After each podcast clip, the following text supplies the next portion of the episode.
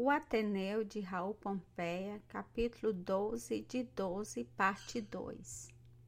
Estou numa grande cidade, interessante e movimentada. As casas são mais altas que lá, em compensação, os tetos mais baixos. Dir-se-ia que o andar de cima esmaga-nos e como cada um tem sobre a cabeça um vizinho mais pobre, parece que a opressão aqui pesa da miséria sobre os ricos. A agitação não me faz bem.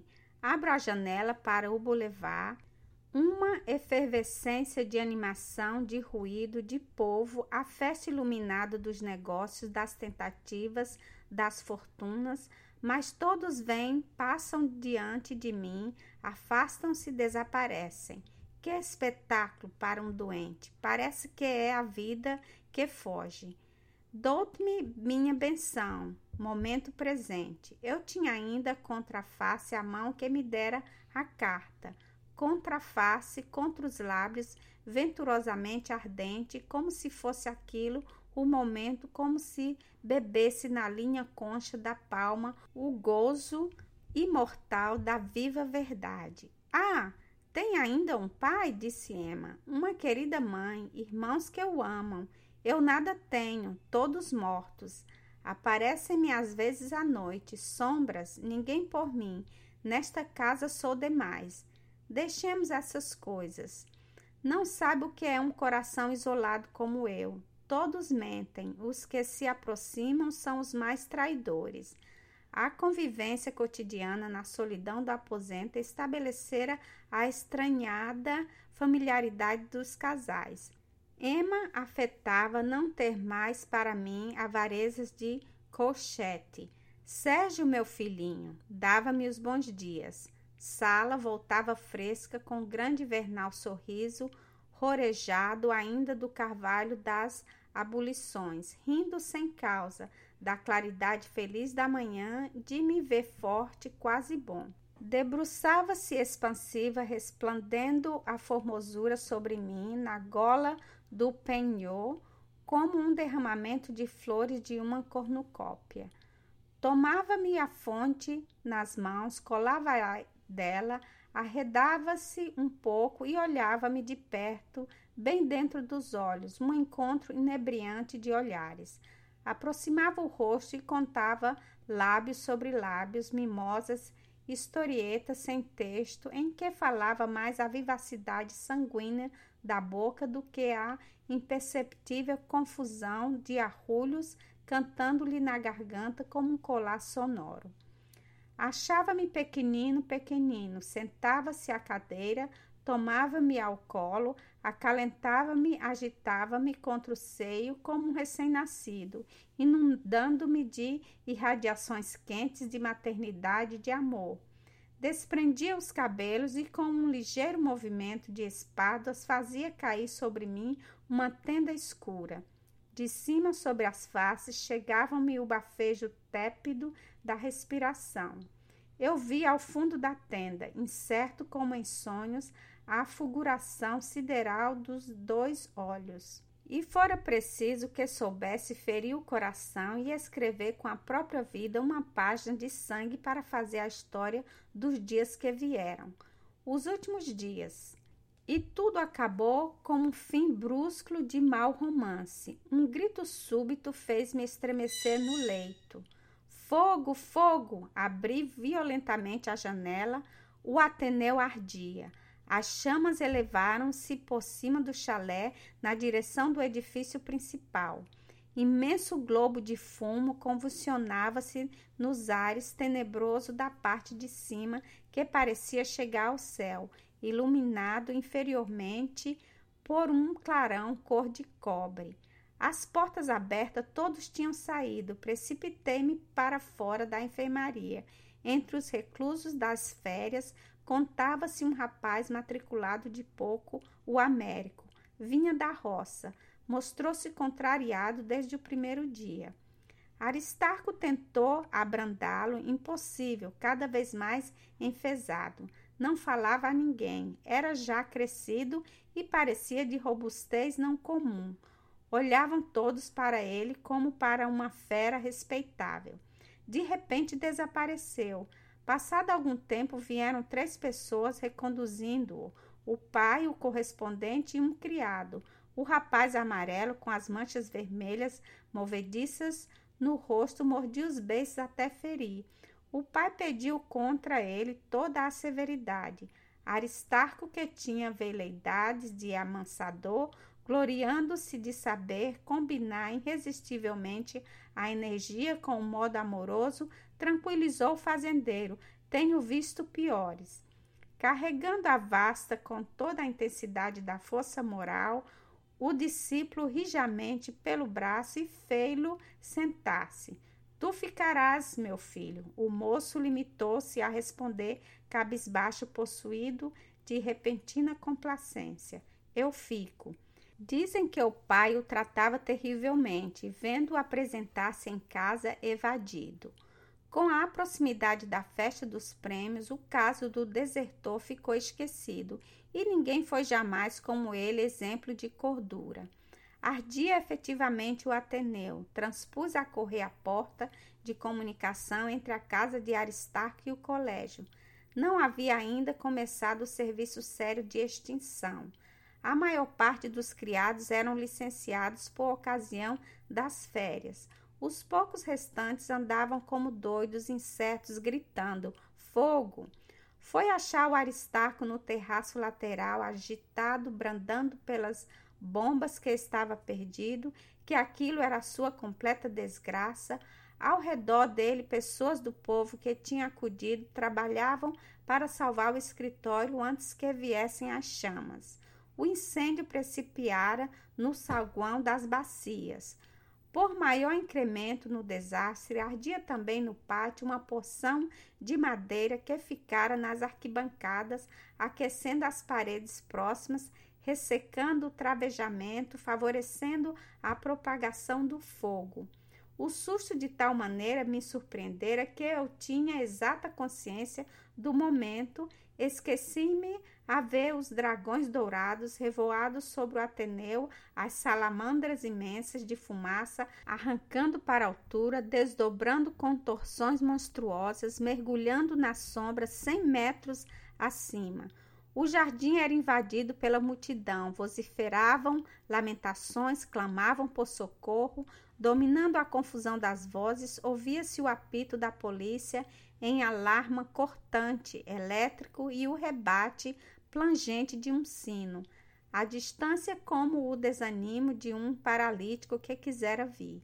O fogo crescia ímpetos de entusiasmo como alegrado dos próprios clarões desenfreiteando a noite como uma vegasta das labaredas. Sobre o pátio, sobre o jardim, por toda a circunvizinhança choviam fagulhas, contrastando a mansidão da queda com os tempestuosos arrojos do incêndio, porque toda a parte caíam escórias incineradas que a atmosfera flagrante repetia para longe como folhas secas de imensa árvore sacudida.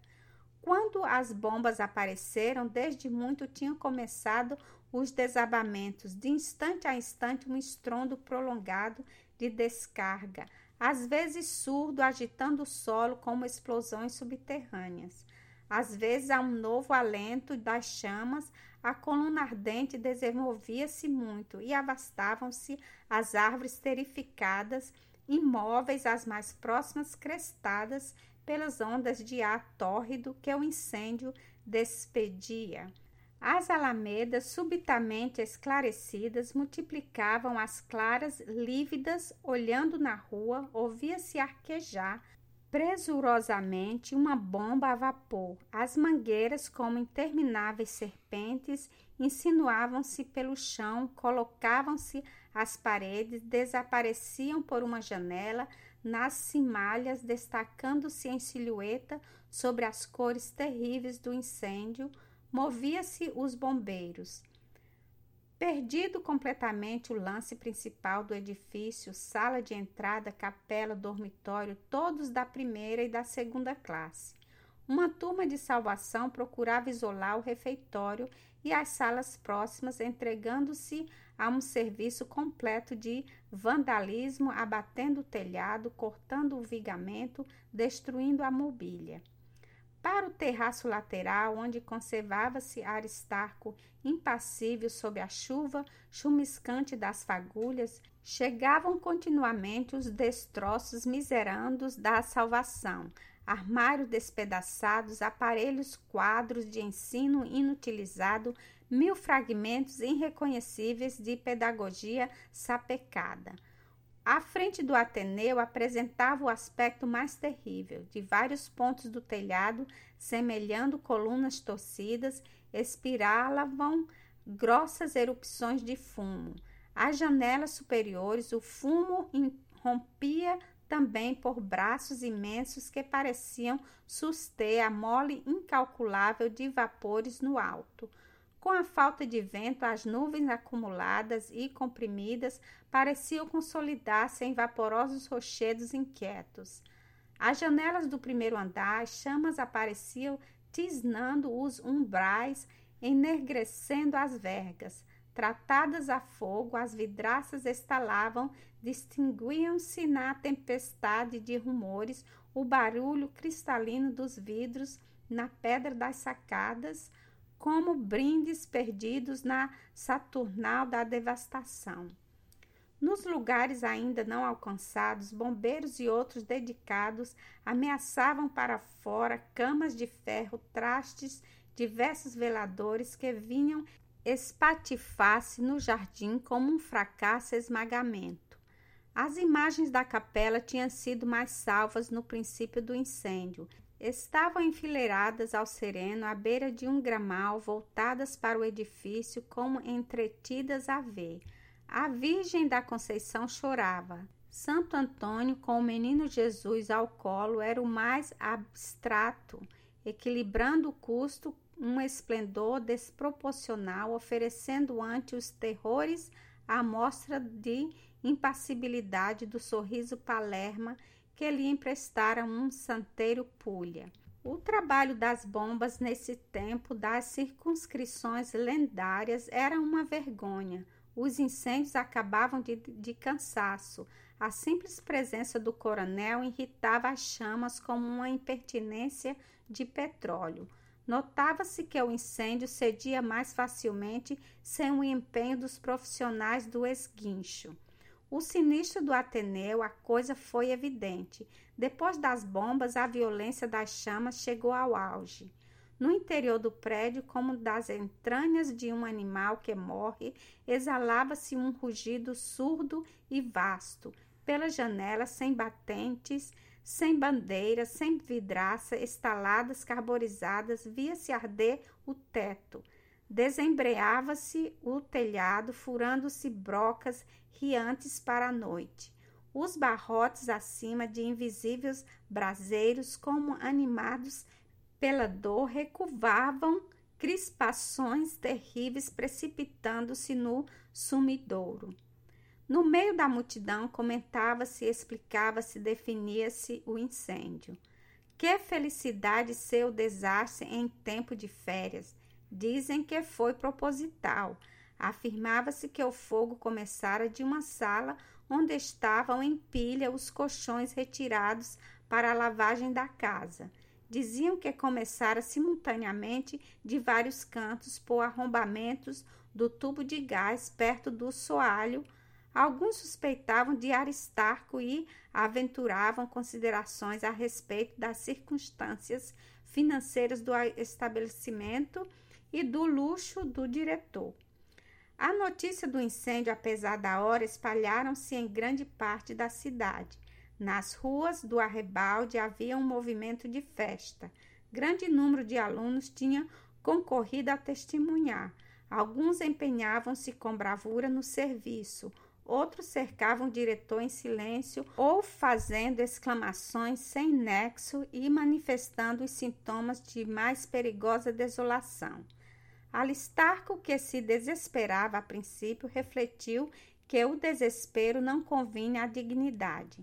Recebia com toda a calma as pessoas importantes que o procuravam, autoridades, amigos, esforçados em minorar-lhe a mágoa com o lenitivo profícuo dos oferecimentos. Afrontava a desgraça soberanamente, contemplando o aniquilamento de sua fortuna com a tranquilidade das grandes vítimas. Aceitava o rigor da sorte.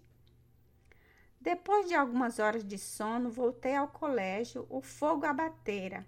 Parte da casa tinha escapado. Refeitório, cozinha, copa, uma ou duas salas foram respeitados. Os pavilhões independentes do pátio funcionavam ainda as bombas, refrescando o entalho carborizado e as paredes. De todos os lados, como de extensa softara, nasciam filetes de fumaça, mantendo um nevoeiro terroso e um cheiro forte de madeiras queimadas. As paredes mestres sustentavam-se firmes, varadas de janela com arrombamentos iguais, negrejantes, como da ação contínua de muitas idades de ruína. Sobre as paredes internas que restavam, equilibravam-se pontas de vigamento revestidas de um bolor claro de cinza, tições enormes apagados na atmosfera luminosa da manhã, flutuava o sossego fúnebre que vem no dia seguinte sobre o teatro de um grande desastre. Informaram-me de coisas extraordinárias. O incêndio foi propositalmente lançado pelo Américo que para isso romperam o encanamento do gás no salgão das bacias, desaparecera depois do atentado. Desaparecera igualmente durante o incêndio a senhora do diretor. Dirigia-me para o terraço de mármore do altão. Lá estava Aristarco, tresnoitado o infeliz. No jardim continuava a multidão dos basbaques. Algumas famílias em toalete matinal passeavam. Em redor do diretor, muitos discípulos tinham ficado desde a véspera inabaláveis e compadecidos. Lá estava uma cadeira em que passara a noite, imóvel, absorto, sujo de cinza como um penitente, o pé direito sobre um monte enorme de carvões, o cotovelo espetado na perna, a grande mal felpuda envolvendo o queixo dedos perdidos no bigode branco, sobrolho carregado. Falavam do incinerário imóvel, contavam que não se achava a senhora imóvel.